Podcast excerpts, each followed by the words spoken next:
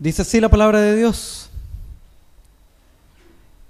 En el libro de Hechos, capítulo 4, del 1 al 12. Mientras Pedro y Juan le hablaban a la gente, se les presentaron los sacerdotes, el capitán de la guardia del templo y los saduceos. Estaban muy disgustados porque los apóstoles enseñaban a la gente y proclamaban la resurrección que se había hecho evidente en el caso de Jesús. Prendieron a Pedro y a Juan y como ya anochecía, los metieron en la cárcel hasta, que, hasta el día siguiente. Pero muchos de los que oyeron el mensaje creyeron y el número de estos llegaba a unos cinco mil hombres. Al día siguiente se reunieron en Jerusalén los gobernantes, los ancianos y los maestros de la ley. Allí estaban el sumo sacerdote Anás, Caifás, Juan Alejandro y los otros miembros de la familia del sumo sacerdote. Hicieron que Pedro y Juan compadecieran ante ellos y comenzaron a interrogarlos. ¿Con qué poder o en nombre de quién hicieron ustedes esto? Pedro, lleno del Espíritu, les, respondió, gobernantes del pueblo, ancianos, hoy se nos procesa por haber favorecido a un inválido y se nos pregunta cómo fue sanado. Sepan pues todos ustedes y todo el pueblo de Israel que este hombre está aquí delante de ustedes, sano gracias al nombre de Jesucristo de Nazaret, crucificado por ustedes, pero resucitado por Dios. Jesucristo es la piedra que desecharon ustedes los constructores y que ha llegado a ser la piedra angular. De hecho, en ningún otro hay salvación porque no hay bajo el cielo otro nombre dado a los hombres mediante el cual podamos ser salvos. Déjame contarte una historia, una pequeña historia. Había una vez un hombre llamado George Wishart, nombre raro. Vamos a decirle Jorge por ahora, para que facilite un poco la predicación. Este hermano, Jorge, llegó un momento en su vida en que fue profundamente impactado por el Evangelio, donde el Evangelio alcanzó cada elemento de su ser, donde la palabra de Cristo alcanzó hasta la más profunda raíz de su corazón. Y por lo tanto no podía parar de comunicar esta gran alegría que lo había alcanzado no, no podía parar de cerrar su boca delante de esta maravillosa verdad del Evangelio que había transformado su vida y su corazón. No podía detener sus pies en los caminos del Evangelio. No podía parar de correr y predicar el Evangelio por donde fuera. Pero esto no agradó a todos. Y Pronto llegó el día en que estos pies fueron obligados a parar de correr. Pronto llegó el día en que tuvieron que cerrar su, su boca y detenerlo para que de una vez por todas parara de predicar esta palabra. Y es así como nuestro hermano el día primero de marzo del año 1546 fue martirizado, asesinado en una hoguera. Nunca pudieron detener su amor por el Evangelio. Pudieron detener sus pies, pudieron cerrar sus labios, pero nunca ese corazón dejó de arder por esta palabra, por la palabra de Cristo. Y es interesante cómo este hombre tuvo discípulos que lo siguieron en esta misma dirección, en este mismo camino a la cruz. Uno de ellos, John Knox, padre de cada uno de nosotros, del presbiterianismo. Y es interesante cómo en ese mismo día en que, en que George Wishart estaba siendo quemado, Knox quería correr a la hoguera, quería entregarse, porque también quería morir como su maestro por el Evangelio, porque él predicaba la misma palabra y por lo tanto él debía merecer el mismo destino. Y es ahí donde la sabiduría de George Wichard, en este momento tan complicado y que a nosotros nos llenaría de pavor, él entiende que el Evangelio es superior. Y instruye a su discípulo John Knox que la hora sería sus pies, que él ahora sería sus labios y que proclamarían y correrían en esta predicación del Evangelio que él no debía entregarse a la muerte en este momento, sino que debería ir más allá, más allá de la humanidad de su maestro e ir a la divinidad de Cristo, el verdadero y supremo maestro, y predicar el Evangelio, y no detener sus pies, no detener sus labios, sino detener su corazón, que latía y palpitaba por este Evangelio maravilloso. Y esa es la historia que también vamos a ver en este texto. Y esa es la historia de nuestra vida también. Y déjame preguntarte algo. ¿Cuál es tu mayor miedo? ¿Cuál es tu mayor temor? ¿Cuál es aquello que llena tu corazón de desesperanza? Quizás la cercanía de la muerte o la posibilidad de la muerte sea una de esas cosas. Quizás el hecho de alguna vez verte aprisionado, encarcelado, sea también uno de tus mayores miedos. Quizás alguna enfermedad terrible. Pero en este momento quería hablar de algunas consecuencias que trae a nuestra vida la predicación del Evangelio. ¿Por qué? Recordemos lo que había un poco antes del texto que nosotros estamos tratando ahora. Recordemos un poco los sermones pasados, donde habíamos visto cómo Pedro y Juan habían sido alcanzados por el Espíritu Santo. El Espíritu Santo había ardido en sus corazones, había levantado una llama en sus corazones. Y ahora no podían dejar de predicar el Evangelio. Y en un momento, reunidos en el templo, vieron a una persona necesitada, a una persona desvalida, una persona con problemas de salud, que no podía andar. Y es ahí que se acercan a ella. Esta les solicita ayuda y ellos oran. Simplemente oran por esta persona que se encontraba en el templo. Y Dios hace un milagro en esa vida. Y Dios levanta a esta persona. El texto nos hablaba en el capítulo 3 cómo esta persona inmediatamente se puso en pie, sorprendida, empieza a seguirlos por todos lados en el templo. Y todos aquellos que estaban presentes en el templo empiezan a mirar para todos lados confundidos, sorprendidos, porque habían visto durante años y años a esta persona lisiada, tirada en la entrada del templo.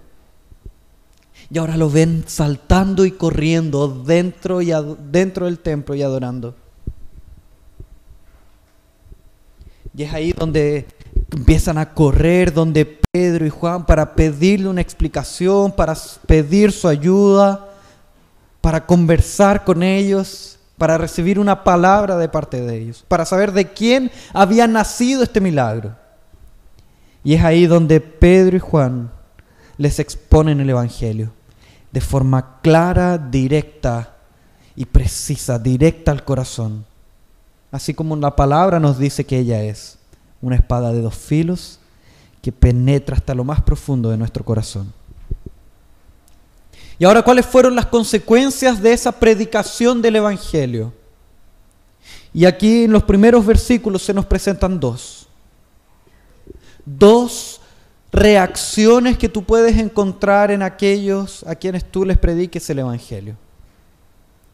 Si tu corazón arde de la misma forma que George Wichard ardía, si tu corazón arde por el Evangelio de la misma forma que lo hacía en el corazón de John Knox, si tu corazón arde por el Evangelio de la misma forma que ardía el corazón de Pedro y de Juan, entonces tus piernas no pararán de correr para predicar el Evangelio. Tus labios no pararán de moverse para predicar el Evangelio. Y esto traerá consecuencias para tu vida. Traerá una respuesta de aquellos a quienes tú les prediques. ¿Y cuáles son estas dos respuestas?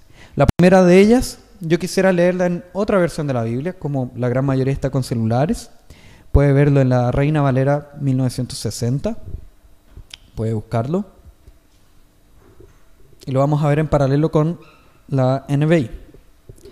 En NBI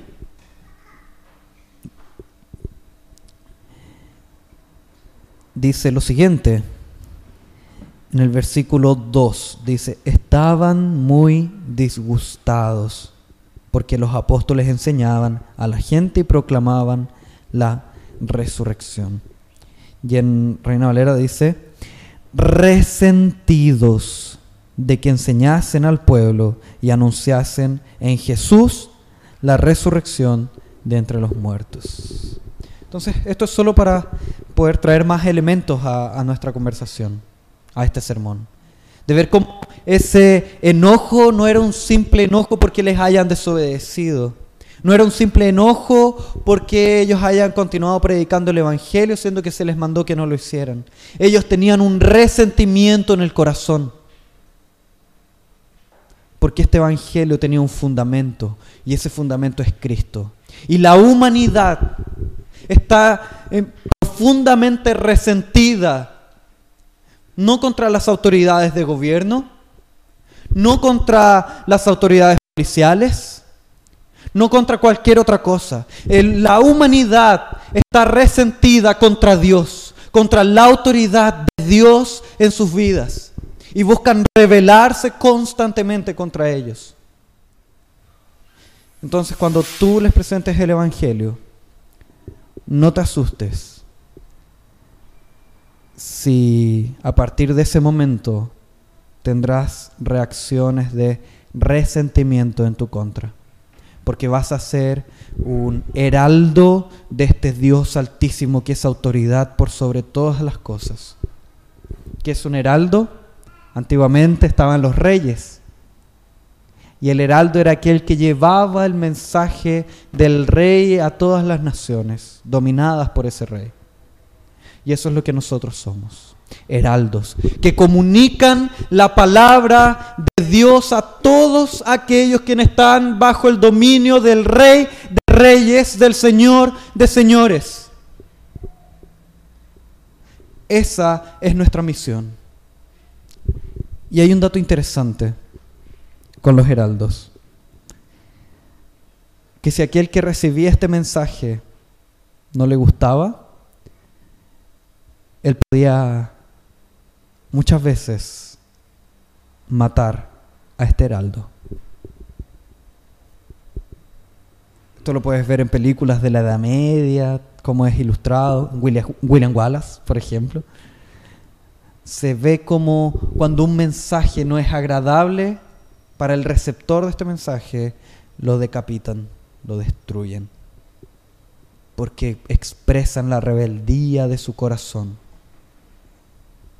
Entonces no te asustes si esto llega a pasar en tu vida. Literalmente o figurativamente.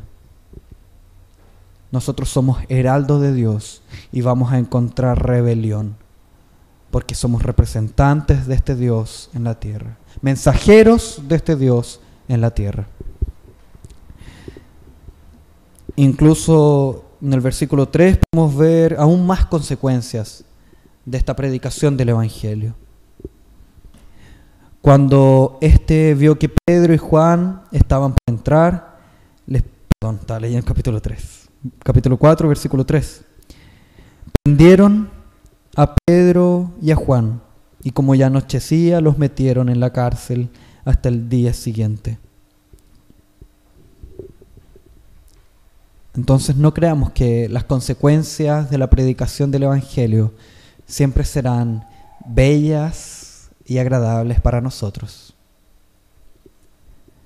Pero también está la otra cara de la moneda, aquella que sí es bella y agradable para nosotros. Versículo 4. Otra de las reacciones que puede generar esta predicación del Evangelio. Pero muchos de los que habían oído la palabra creyeron y el número de los varones era como cinco mil. En, en NBI vendría siendo lo siguiente. Pero muchos de los que oyeron el mensaje creyeron y el número de estos llegaba a unos cinco mil.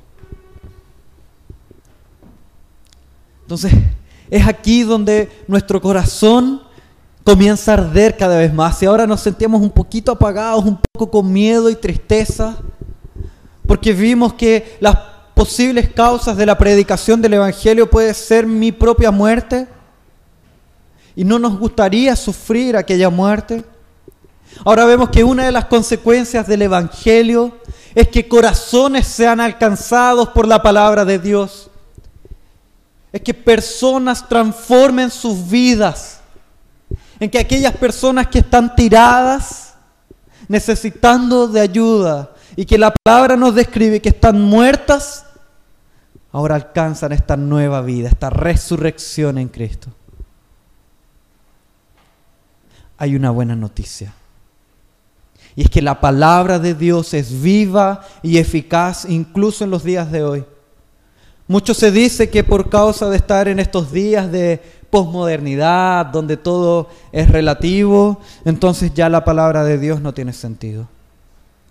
Y es así donde nosotros nos sentimos incómodos de predicarla. O en estos tiempos de, este posmodernismo se cree que eh, ya todo necesita una discusión científica para poder ser comprobado. Y por lo tanto sentimos que la palabra de Dios ha perdido validez y fuerza. Pero déjame decirte que la palabra de Dios continúa siendo fiel continúa siendo viva y eficaz en los días de hoy, porque es la palabra de aquel que es eterno y está por sobre cualquier cultura y desarrollo humano. Y es Él el que la ha entregado. Y es en esta palabra en quien nosotros confiamos y es esta palabra la que nosotros predicamos. Déjame preguntar algo y te pido que hagas el ejercicio de razonar en tu corazón de pensar en tu corazón cuando te haga esta pregunta. ¿Cómo ha sido tu vida de predicación del Evangelio? Tu vida de evangelismo. ¿Es una, es una vida de confianza en lo que el Espíritu Santo puede hacer por medio de su palabra? ¿O es una vida de incertidumbre?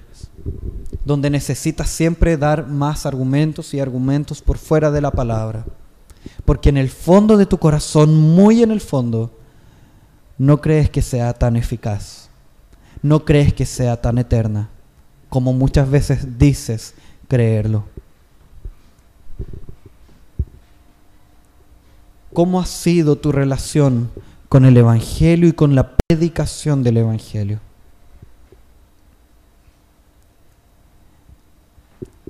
Déjame decirte que Dios alcanzará a los suyos, a aquellos que Él, ha escogido para adorarle. Y nosotros tenemos la maravillosa tarea de ir a buscar a aquellos que Dios ha llamado para adorar. Aquellos que ya han sido escogidos para adorarle. Y nosotros debemos comunicarle a aquellos que no saben y no han podido disfrutar.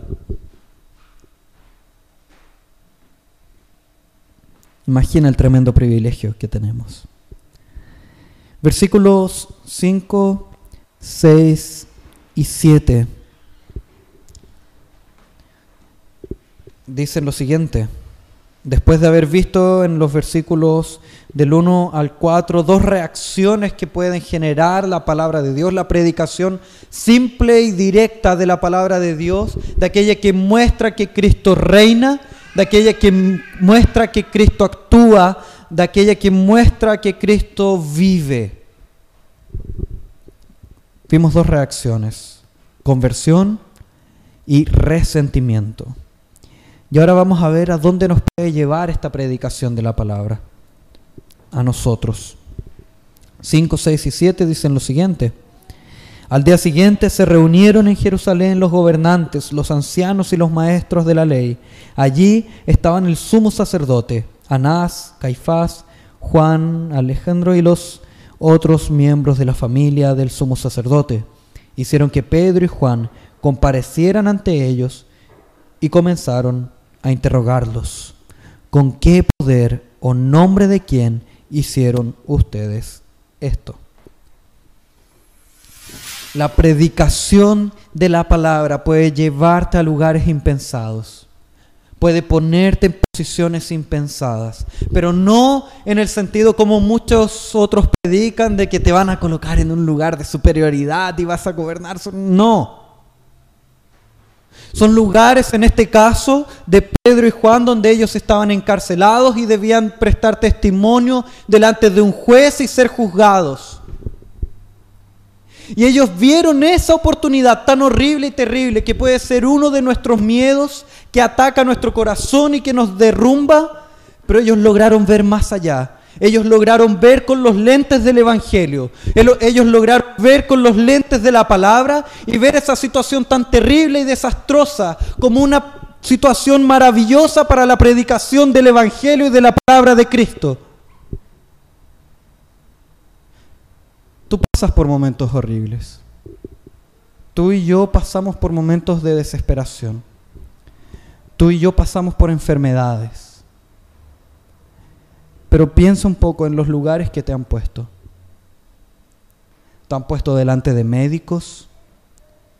Te han puesto delante de jueces, a lo mejor por algún parte que tuviste que pagar. Te han puesto delante de mucha gente las situaciones de tu vida. A lo mejor chocaste la semana pasada y tuviste que comunicarte constantemente con la otra persona. A lo mejor sufriste un accidente, una enfermedad y tuviste que estar internado una semana viendo los mismos médicos, las mismas enfermeras, los mismos paramédicos durante una semana entera, donde tuviste al lado tuyo dos personas en sus camas Y en esa situación, ¿en qué pensamos nosotros? ¿En la desgracia que ataca nuestro corazón? ¿O somos capaces de colocarnos estos lentes de la palabra, estos lentes del Evangelio? Y que nuestros pies se transforman en los pies de Wishart, como decíamos delante, que no se cansan de predicar el Evangelio y vemos estas situaciones que parecen horribles para cualquier persona y las vemos como una maravillosa oportunidad de comunicar la gracia perfecta de Cristo en su cruz. Estamos viendo con los lentes del Evangelio. El Evangelio, Dios puede colocarnos en, innumerables situaciones. Y cada una de ellas, te digo con certeza, que cada una de ellas es una oportunidad para predicar el Evangelio, para predicar la palabra de Cristo. Disfrutar de aquella persona que va a creer y que se va a unir a nosotros en este coro de adoración. Y como cantábamos en el retiro, podrán decir, Jesucristo basta. Y como cantamos ahora anteriormente, podrán decir junto a nosotros, podrán unirse a nosotros en adoración y decir, dame a Cristo. Aquella persona que tenía un corazón de roca, un corazón inmundo y putrefacto, un corazón muerto, que antes decía, aléjate de mí, Cristo, Aléjate de mi Dios y aléjese de mí toda religión, toda cosa que intente unir al hombre con Dios. Yo no quiero eso, no deseo aquello, odio el Evangelio. Esa misma persona puede ver su corazón transformado y decir, dame a Cristo. Es lo único que quiero para mi vida. Y esto lo digo con un 100% de seguridad, porque yo era así. Hasta los 18 años yo era ese chico que tomaba la Biblia para leerla y la tiraba contra la pared porque no lograba entender y no lograba extraer argumentos para poder pelear con los cristianos. sé perfectamente que Cristo transforma los corazones, porque ha transformado el de cada uno de nosotros aquí. Y porque en su palabra, que es fiel y verdadera, y mucho más viva que lo que nosotros podamos ver, creer o sentir, nos dice que Él transforma un corazón, Él cambia, eh, retira un corazón de piedra y coloca un corazón de carne. Entonces, hasta ahora hemos visto cómo la predicación de la palabra puede generar resentimiento, pero también puede generar eh, creencia, una nueva vida. Luego, del 5 al 7, podemos ver cómo Dios nos lleva a distintas situaciones para predicar su palabra, para predicar su evangelio. Y ahora, del 8 en adelante, vamos a ver en qué consiste esta predicación. Ya que hemos hablado de la predicación del Evangelio, vamos a ver en qué consiste esto. Vamos a ver que consiste básicamente en dos cosas. Primero, en una confrontación con el pecado. Entonces déjame leer del 8 al 11. Dice así. Pedro, lleno del Espíritu, les dijo, gobernantes del pueblo y ancianos, hoy se nos procesa por haber favorecido a un inválido y se nos pregunta cómo fue sanado. Sepan, pues, todos ustedes y todo el pueblo de Israel que este hombre está aquí delante de ustedes, sano gracias al nombre de Jesucristo de Nazaret, crucificado por ustedes, pero resucitado por Dios. Jesucristo es la piedra que desecharon ustedes los constructores y que ha llegado a ser la piedra angular. ¿Cuál es la defensa de Pedro ante esta situación en la cual él es confrontado y es llamado a un juzgado? Ninguna. Ninguna. No hay una defensa. Delante de este juicio, delante de los gobernantes, de los ancianos, las palabras de Pedro delante de este grupo de líderes del pueblo es decir que Jesucristo es superior a todas las cosas. Es decir que Jesucristo es aquel que ellos mismos mataron.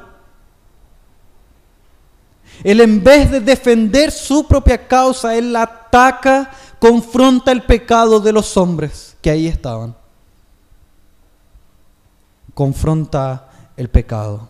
Estos hombres que habían matado al Señor Jesús, que habían reprobado a Cristo. Y Pedro confronta su pecado, mostrándoles como Cristo es superior, como Cristo es la roca eterna, Cristo es el verdadero Dios, Cristo es el Dios de dioses, Cristo es el Rey de reyes, y que a ese Cristo ellos habían entregado a la muerte y a la crucifixión. Pero este mensaje del Evangelio no concluye con la confrontación del pecado. No concluye con mostrar el pecado y traerlo a la luz, revelar el pecado, mostrarle su corazón, como muy bien hizo nuestra hermana Juliana en el retiro, tomar nuestro corazón, abrirnos los ojos y mostrarnos todas las heridas que ahí hay, mostrarnos todas las llagas, toda la suciedad que pueda haber Camino no termina ahí, camino continúa. Y es el versículo 12. Y es aquí donde se nos dice que de hecho en ningún otro hay salvación, porque no hay bajo el cielo otro nombre dado a los hombres mediante el cual podamos ser salvos. A pesar de que estos hombres fueron los que directamente entregaron a Cristo, fueron aquellos que subieron a Cristo a esa cruz. Aún así les, les es presentado a estos hombres el Evangelio de la salvación. Se les dice que solamente en ese que ellos habían crucificado hay salvación. Solamente ahí está la gracia. Solamente ahí hay una nueva vida. Solamente en Cristo es que hay una transformación de vida, incluso para aquellos que lo entregaron a la muerte. Y en eso consiste nuestra predicación del Evangelio. Buscar confrontar a las personas con su pecado, mostrarles su maldad, mostrarles en este mundo que grita que no ha hecho nada malo, que grita que todo es relativo, que grita que tienen derechos para hacer lo que quieran, cuando quieran y como quieran. Mostrarles que hay un error, mostrarles que están equivocados, mostrarles que están completa y profundamente necesitados en el fondo de su corazón, que hay un vacío enorme en cada uno de ellos, que hay una desesperanza tremenda en sus corazones, que hay un sinsentido en su vida. Y que esa desesperanza, que ese sinsentido, que, ese vacío en su corazón solamente es llenado y transformado por medio de la obra de Cristo en su cruz. Es una obra difícil. Si lo pensamos en forma humana, ¿en qué consiste esta obra para nosotros? ¿Cuál es nuestra pega? es básicamente, entre líneas, decirle que todas sus decisiones, todas las cosas que él ha decidido, que él ha hecho en su vida, están profundamente equivocadas. Entonces imagínense acercarse a una persona de 30 años, 40 años y decirle, ¿sabes qué? Cada uno de los días de tu vida han sido mal vividos. Cada una de las decisiones de estos 40 años han sido decisiones equivocadas. Cada uno de los pasos que has dado ha sido un paso quebrado, un paso en falso. Entonces piensen cómo es difícil esta obra para nosotros. Pero Gracias a Dios, nosotros creemos y confesamos que existe alguien llamado Espíritu Santo que actúa en esas personas para mostrarles cuán erradas, cuán equivocadas estaban. Y ese no es nuestro deber, es el deber del Espíritu Santo. Él es quien actúa en los corazones de cada uno de ellos. Él es quien transforma los corazones de cada una de esas personas. Él es el que puede hacer una obra en cada uno de ellos y Él es el que hizo una obra en ti. Y es por eso que nosotros con confianza podemos salir de estas paredes, podemos salir de nuestros hogares y predicar en este Evangelio sin miedo a que haya resentimientos, sin miedo a que haya consecuencias, sin miedo a tener un destino similar al de George Wishart sin miedo a que podamos alcanzar la muerte en nuestro caminar por el Evangelio. Porque seguimos a aquel que sufrió la muerte en una cruz, pero que no solo sufrió la muerte, sino que también resucitó. Porque así como Pedro y Juan predican a un Cristo resucitado, nosotros también predicamos al mismo Cristo resucitado. Y es por eso que no le tememos a la muerte, porque sabemos que la muerte no tiene poder sobre nosotros. ¿Dónde está, oh muerte, tu aguijón? ¿Dónde está, oh muerte, tu poder? No hay ningún poder en la muerte contra nosotros, porque nosotros creemos y confesamos en un Cristo resucitado que nos resucitará a nosotros también. Creemos y confesamos que este mundo es pasajero.